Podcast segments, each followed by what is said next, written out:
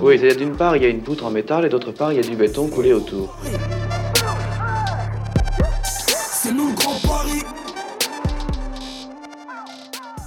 Ça a donné lieu vraiment à des luttes euh, sociales hyper fortes qui marquent vraiment toujours euh, à la fois les élus mais les habitants aussi. Alors, il faut savoir que les trois derniers maires de la Courneuve viennent de Babcock, y compris l'actuel. Donc il y a vraiment un lien particulier, y compris au niveau politique. Ils viennent d'où?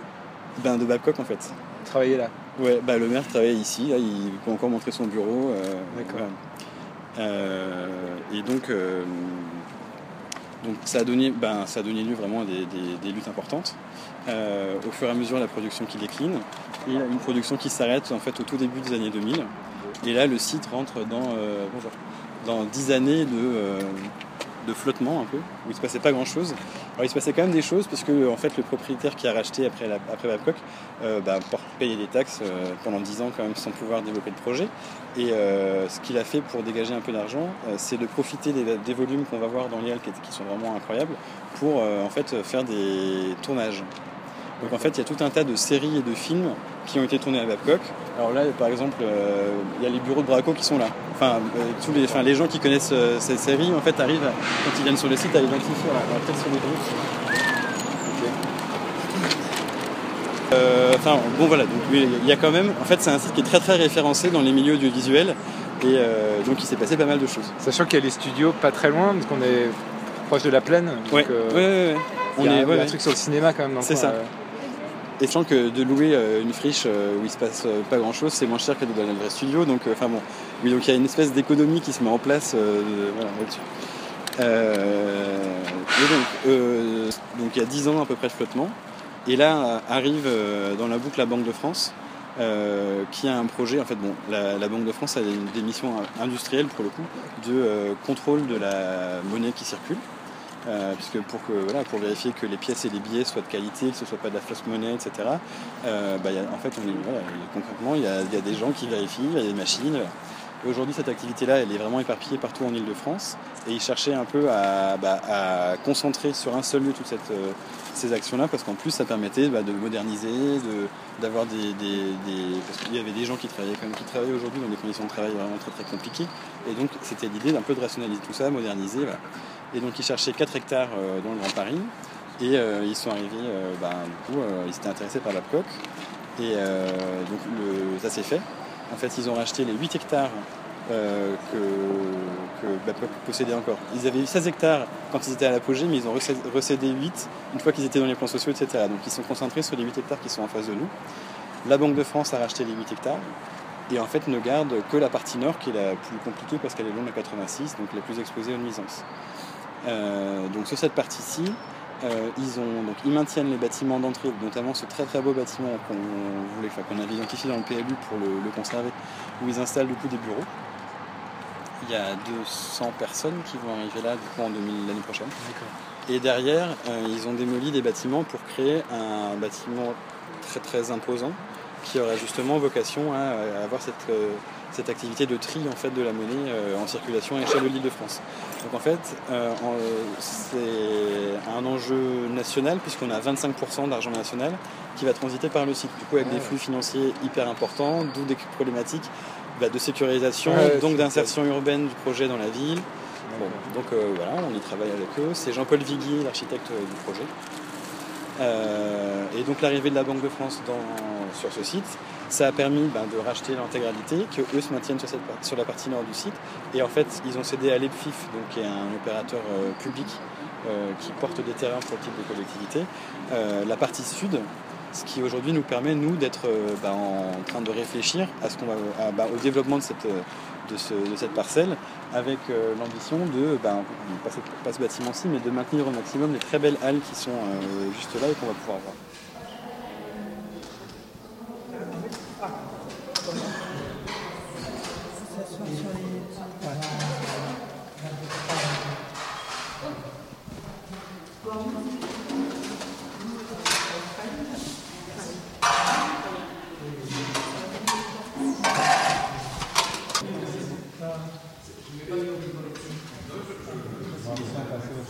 Suis Jérôme Page, chef de projet aménagement à pleine commune sur le secteur de la Courneuve.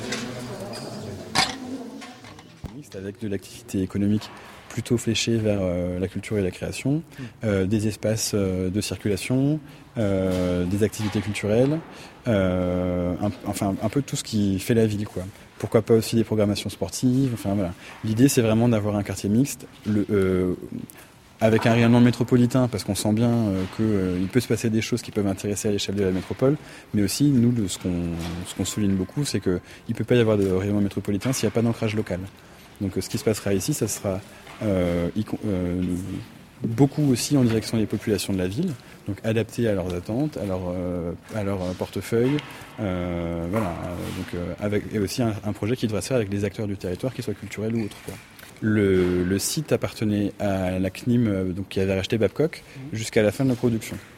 Euh, le site a été cédé à un propriétaire privé euh, qui sentait qu'il y avait un beaucoup à faire, mais qui avait des projets qui n'allaient pas du tout dans le sens de ce que les élus attendaient. Donc il y a eu des projets de supermarché, enfin des choses qui n'allaient pas. Et donc dans le, dans le, le PLU, le plan local d'urbanisme, en fait le site a été gelé, ce qui a en fait bloqué la possibilité pour le propriétaire de développer des projets. Et suite à ça, c'est là que la Banque de France arrive, euh, rachète l'intégralité de la parcelle auprès de ce propriétaire euh, bah, qui attendait euh, de faire un beau coup. Et la banque rachète les 8 hectares et cède à l'EPF, donc l'établissement public foncier, la partie sud sur laquelle on est, ce qui nous permet de développer la rue et de réfléchir au développement de la partie sud, enfin du patrimoine en fait sur la partie sud. Et en fait à ce moment-là, donc c'est assez institutionnel comme discours, hein, mais euh, donc l'émergence de la métropole commençait à, se faire. Euh, il y avait euh, et donc le, projet du, Grand Paris Express était en train de se dessiner, et à ce moment-là, l'État a, signé des contrats de développement territoriaux avec l'ensemble des territoires qui étaient traversés par le Grand Paris Express. Et donc à pleine commune, euh, euh, on, a, souhaité faire pas seulement euh, le CDT, le contrat de développement territorial, quelque chose de très axé autour des gares. Ça a été plus largement presque un projet de territoire en fait. Et ça a été l'occasion pour Planco de se positionner comme territoire de culture et de création au sein du Grand Paris. Donc ça veut dire que cet axe-là, ça irrigue vraiment l'ensemble de nos politiques publiques. Là, vous allez au 4 août, vous allez voir, il y a un chantier important euh, euh, qu'on mène là dans le cadre d'une opération d'aménagement. Pendant les deux ans du chantier, il y a un accompagnement culturel avec des artistes. Donc vraiment, c'est quelque chose qu'on porte, euh, qui irrigue toutes nos politiques et qui se, qui se cristallise sur Babcock, qui est un point d'appui à cette, à cette démarche-là. Et l'idée, c'est de faire donc émerger un quartier mixte, mais avec un fil rouge culturel vraiment très très fort. Euh, et qui a vocation à alimenter ben, euh, la création de logements, le type d'activité économique qui va pouvoir se faire, le type ben, évidemment, la possibilité de tenir des spectacles, des, événements euh, artistiques. et en fait, cette, logique-là, s'est manifestée en septembre-octobre l'année dernière. On n'y est pas encore, mais dans les halles qui sont en meilleur état au, bout du site. en fait, dans une logique d'urbanisme transitoire qu'on essaye aussi de porter à pleine commune, euh, on a tenu des spectacles en septembre-octobre, organisés par la MC93 en lien avec euh, Oudremont, qui est la scène conventionnée euh, artistique de la Courneuve. Et là, en fait, bah, c'était la première fois que, suite à l'arrêt de l'usine, le, site reprenait vie, était ouvert à la population. Et en fait, ça a été vraiment un gros succès. Euh, on vient de faire le bilan là. Enfin, il y a eu euh, plus de 91% des places qui étaient occupées. Enfin, pour un site qui était repéré nulle part, euh, qui sort de nulle part, et voilà. Et en fait, avec, oui, c'est ça. Et avec, bon, il y avait la puissance de l'AMC 93 qui était dirigée, qui est tout juste dirigée par Hortense Archambault, qui était anciennement co-directrice du Festival d'Avignon, donc qui arrivait quand même avec une ambition, un regard aussi sur les sites qui était vraiment très très intéressant. Euh, et donc c'était un peu la première fois que euh, bah, le site se réouvrait. On a fait euh, un week-end de cirque où sur la rue bah, qui est en chantier aujourd'hui, il y avait des événements gratuits ouverts au public, il y avait une exposition patrimoniale, de la médiation autour de l'histoire du site. et en fait, il y a eu mais une foule incroyable, beaucoup de grands Parisiens, mais aussi beaucoup de Courneviens en fait. Et donc ça, ça, a été un peu le, premier, le premier événement qui marquait un peu nos ambitions sur le projet. Quoi. Et donc suite à ça, on a embrayé sur Inventons la métropole, euh, où on a remis du coup bah, toutes ces ambitions dans le cahier des charges, donc quartier mix, fil rouge culturel, mixité des fonctions, ancrage euh, local et rayonnement métropolitain, euh, bah, préservation du patrimoine au maximum, etc. Et donc on est en train d'y travailler maintenant. L'usine, elle a fermé en quelle année? Au tout des, enfin l'arrêt de la production, c'est tout début des années 2000. Et après, il y a eu un peu de travail de service après-vente dans les bureaux, des choses comme ça, mais plus de production. quoi. On avance un peu dans le titre Alors du coup, on va ressortir Ah, parce pour que là, ça communique pas. Ou c'est une, euh, ou c'est une activité qui a. Euh, de ce que je sais, c'est la fin de la production. Faut ressortir pour rentrer en fait. Celle-ci communique pas avec.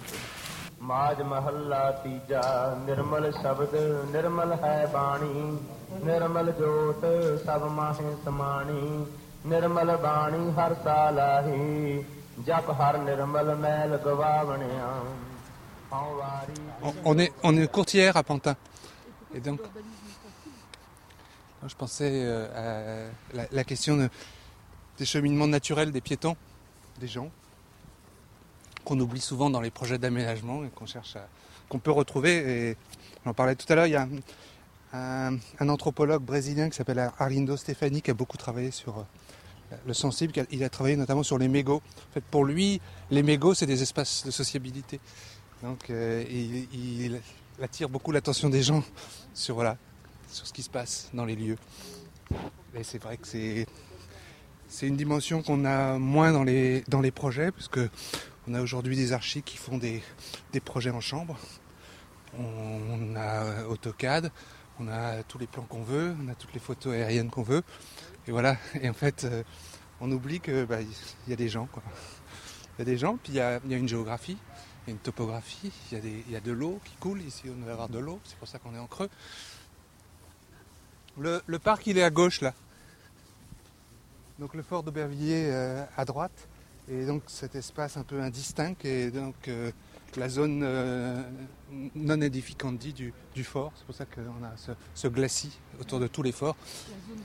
Non édifican- édificandi, non constructible et qui est donc euh, lié à la, au, au- au pas de tir des canons sur le fort. Puisque l'i- l'idée c'était quand même d'empêcher les Prussiens d'arriver, mais ça les a pas empêchés d'arriver à Paris. Mais qui a été maintenu pendant longtemps. Oui, voilà, qui est toujours maintenu en fait. Et c'est les jardins euh, partagés, jardins ouvriers qu'on a vu tout à l'heure, c'est les jardins ouvriers ici. Et puis c'est toute cette esplanade en fait de, de parking.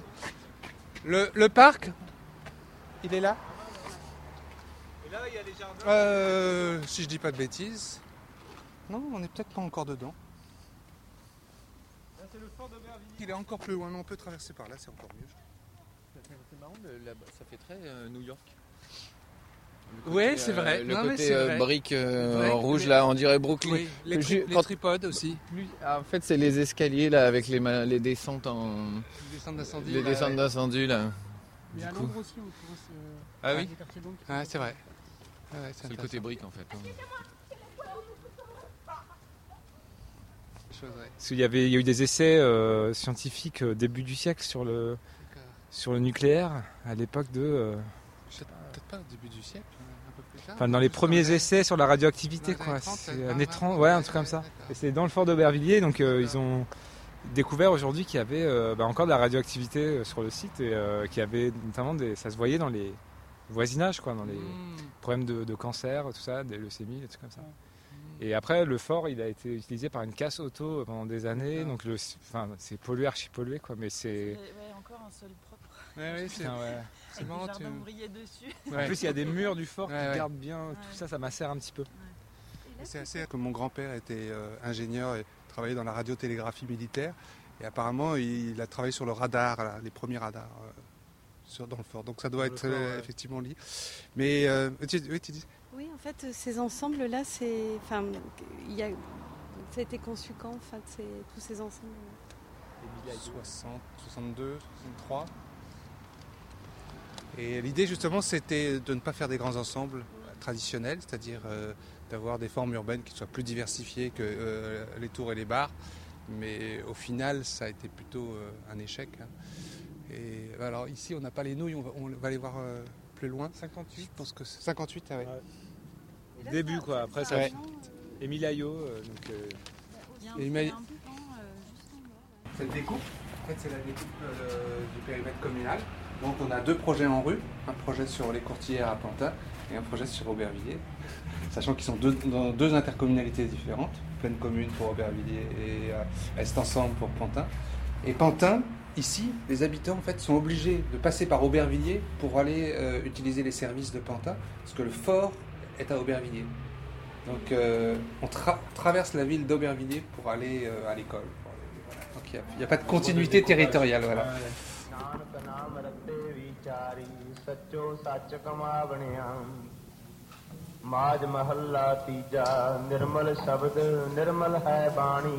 Nanak ਨਾਮ ਰਤੇ ਵਿਚਾਰੀ ਸੱਚੋ ਸੱਚ ਕਮਾਵਣਿਆ ਮਾਜ ਮਹੱਲਾ ਤੀਜਾ ਨਿਰਮਲ ਸ਼ਬਦ ਨਿਰਮਲ ਹੈ ਬਾਣੀ ਨਿਰਮਲ ਜੋਤ ਸਭ ਮਾਹੇ ਸਮਾਣੀ ਨਿਰਮਲ ਬਾਣੀ ਹਰ ਸਾਲਾਹੀ ਜਪ ਹਰ ਨਿਰਮਲ ਮੈਲ ਗਵਾਵਣਿਆ ਹਉ ਵਾਰੀ ਜੀਓ ਵਾਰੀ Enfin, pour nous, on n'appelle pas ça un livre. Pour nous, c'est notre guide spirituel, c'est notre gourou, euh, qui s'appelle euh, Guru Granth Sahibji, Guru Granth, et euh, qui est en fait un recueil de l'ensemble des textes que considérés comme saints dans la religion sikh.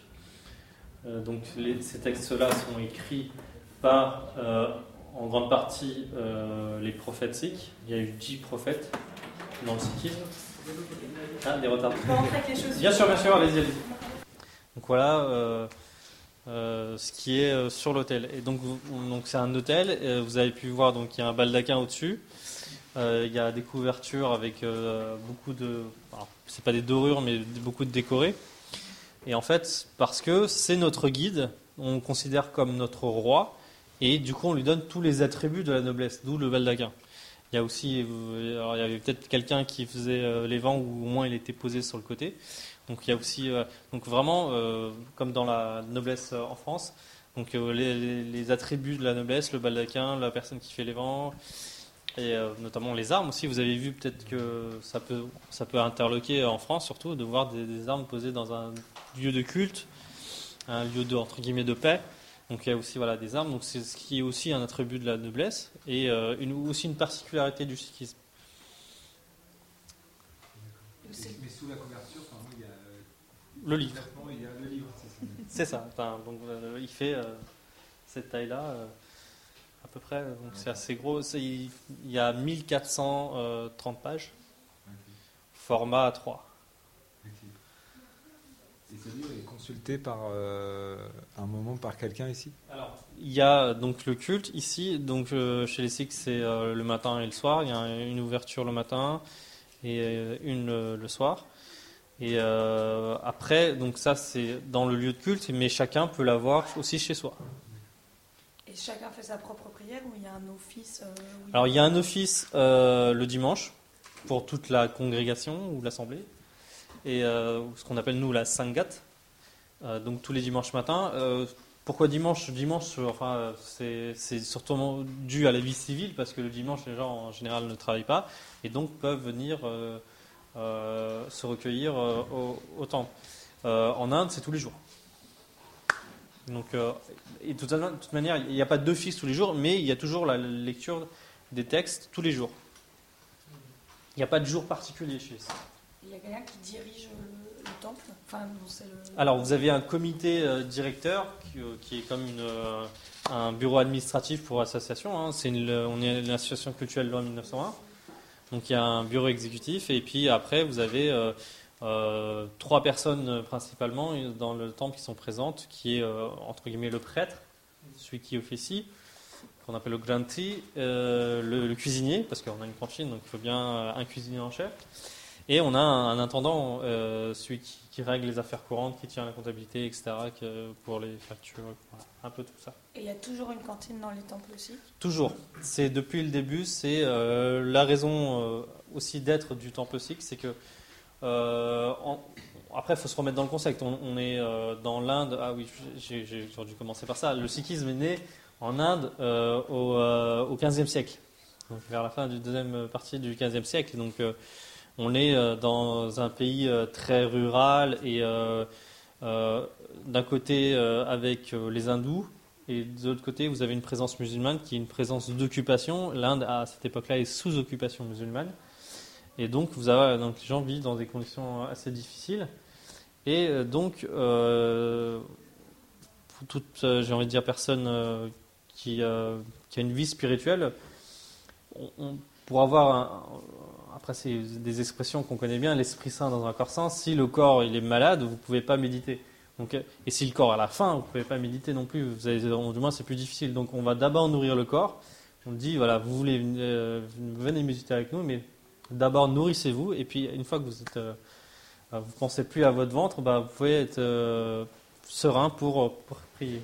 Donc, ça, c'est effectivement une composante première de, de tous les temples aussi. Et c'est pour ça que voilà, c'est un, un, un temple aussi qui a toujours trois choses dedans.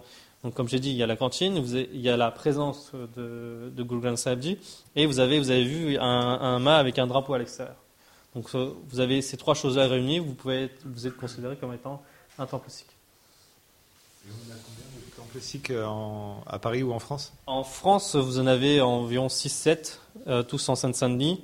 Donc Bobigny, le premier de qui a plus de 30 ans, euh, presque 40. Et puis vous en avez d'autres qui sont venus euh, avec l'affluence, avec la, croissance de, de la communauté. Donc vous en avez euh, un deuxième à Bobigny, près de Bondy. Vous en avez un Bondy à la Courneuve, à Aubervilliers euh, et au Bourget. Donc la communauté elle n'est pas super dispersée en France, elle est principalement. Ah, et, principalement, euh, excusez-moi, si vous me mettez à côté des bras, je bouge un petit peu. Euh, non, euh, bah en fait, comme c'était le premier ici euh, à Paris, d'abord les gens sont venus ici, ils sont installés ici, et puis au- autour, ils ont commencé à aller un peu plus autour. D'abord à Paris parce que c'est bon là qu'il y a du travail, quoi. Puis euh, après, euh, bah, on il y a des sites qui sont un peu dispersés en France, mais c'est euh, marginal, c'est vraiment, vraiment marginal. C'est, et là, vous avez donc vous avez vraiment que les en Seine-Saint-Denis. Après, je pense que la, la pression foncière y joue aussi. hein. La Seine-Saint-Denis, c'est le département entre guillemets le moins cher de, de, de l'Île-de-France. Et puis là où il y a aussi, vous avez quand même les infrastructures de transport, etc. Donc voilà pourquoi en, en Île-de-France. Quoi.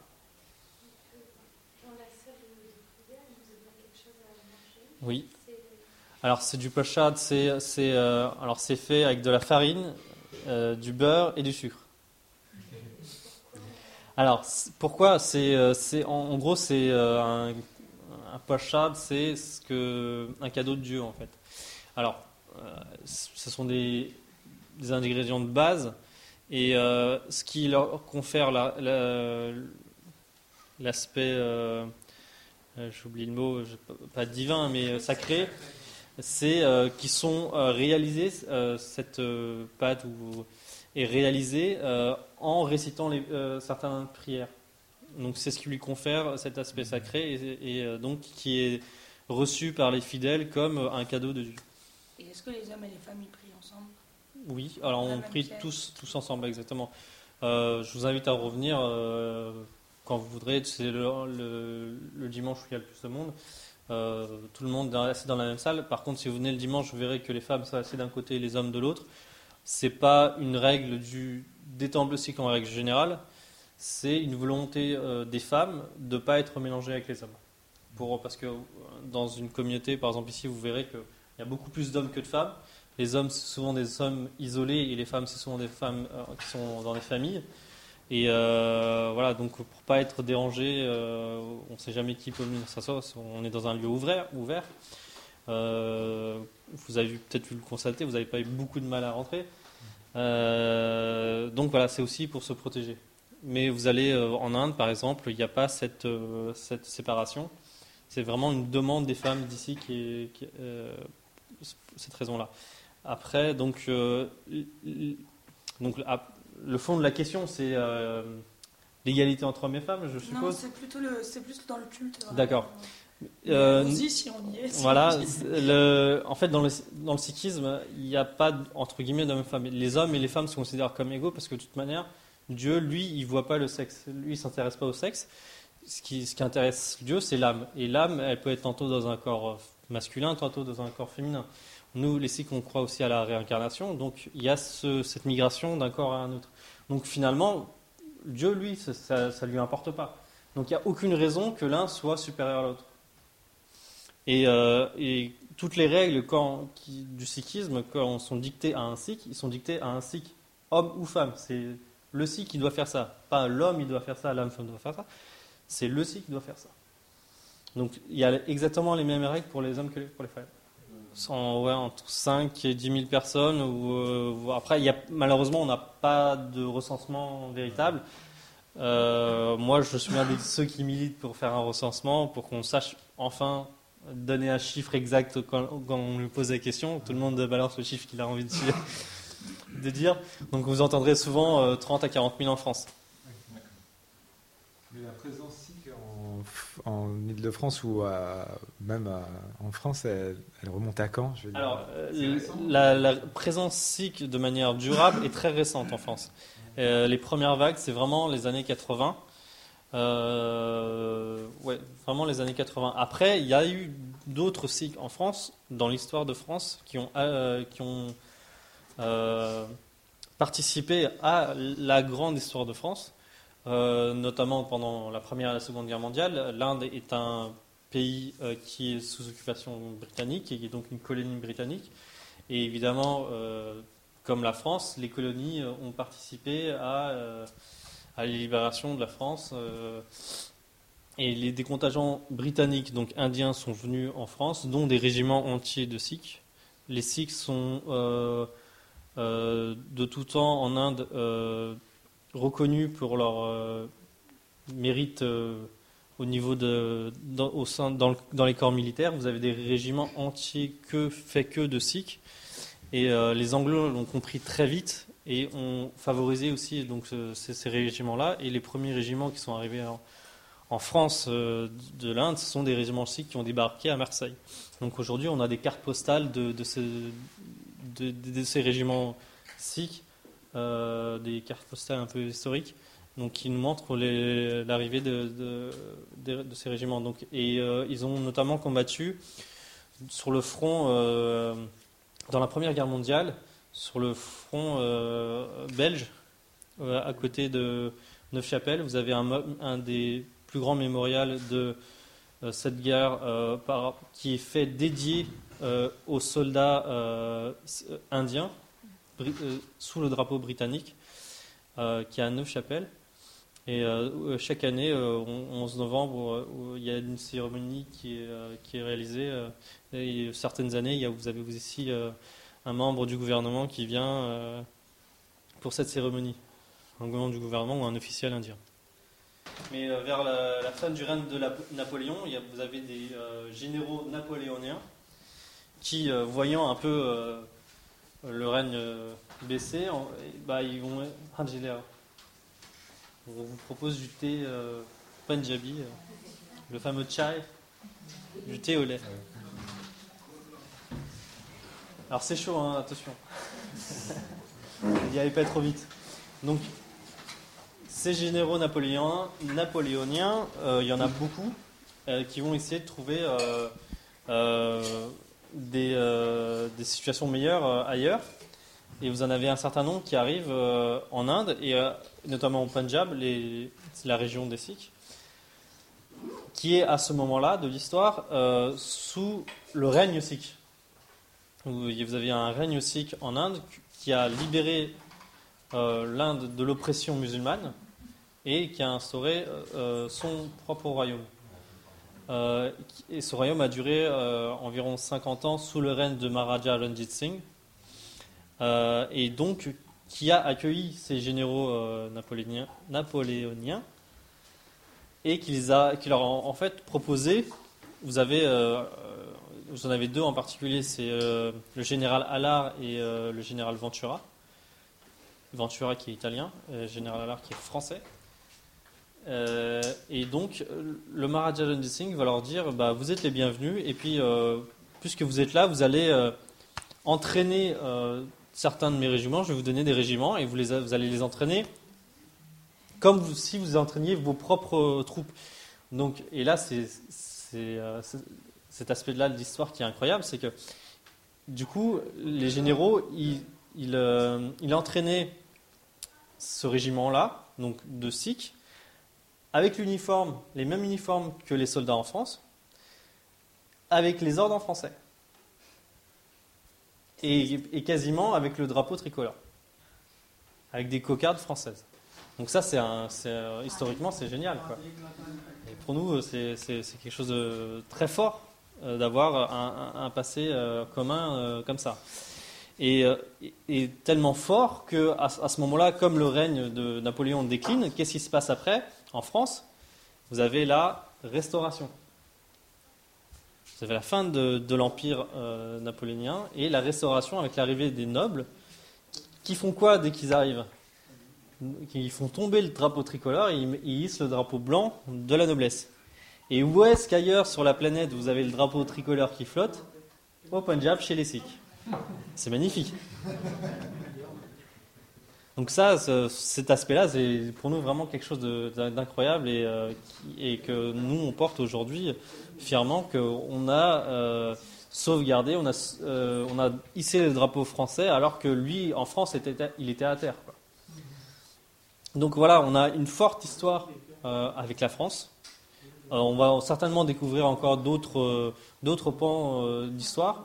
Donc on a, on a découvert cette histoire notamment parce qu'il y a le descendant du général Allard qui vit aujourd'hui toujours sur les, terres du général Allard. J'avais prévenu. À Saint-Tropez. Donc je suis le premier sikh à aller euh, rencontrer Henri Prévost Allard qui vit à Saint-Tropez chez lui. Pour justement essayer de, renouer avec cette histoire-là. Et il nous a montré euh, tout un tas de, reliques qu'il avait gardées de, son aïeul, de son aïeul. Donc euh, des turbans, des sabres, des, euh, peintures, des miniatures de, la famille. Donc il y a tout un tas d'objets rares, rares et très précieux. Et donc pour nous, c'était encore quelque chose de fa- fantastique. Et, et grâce à cette rencontre, on a pu développer aussi avec Henri Prévost-Allard des, des relations. Et euh, il vient, lui, maintenant régulièrement ici euh, dans la communauté euh, sikh. Je sais peut-être qu'il sera la semaine prochaine, parce que la semaine prochaine, c'est la fête de Vaisakhi, qui est la plus grande fête sikh chez les sikhs.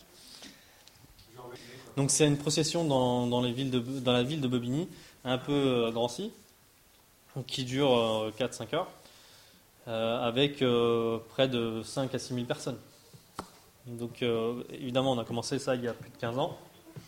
Et aujourd'hui, vraiment, on atteint euh, ce genre de, ce genre de chiffre. Donc, euh, on était un peu, c'est pour ça qu'on était un peu l'ordre de 20-30 000 en France, parce que on a, nous, on observe déjà ici, lors de la fête de Vasaki, plus de, plus de 5-6 000 personnes.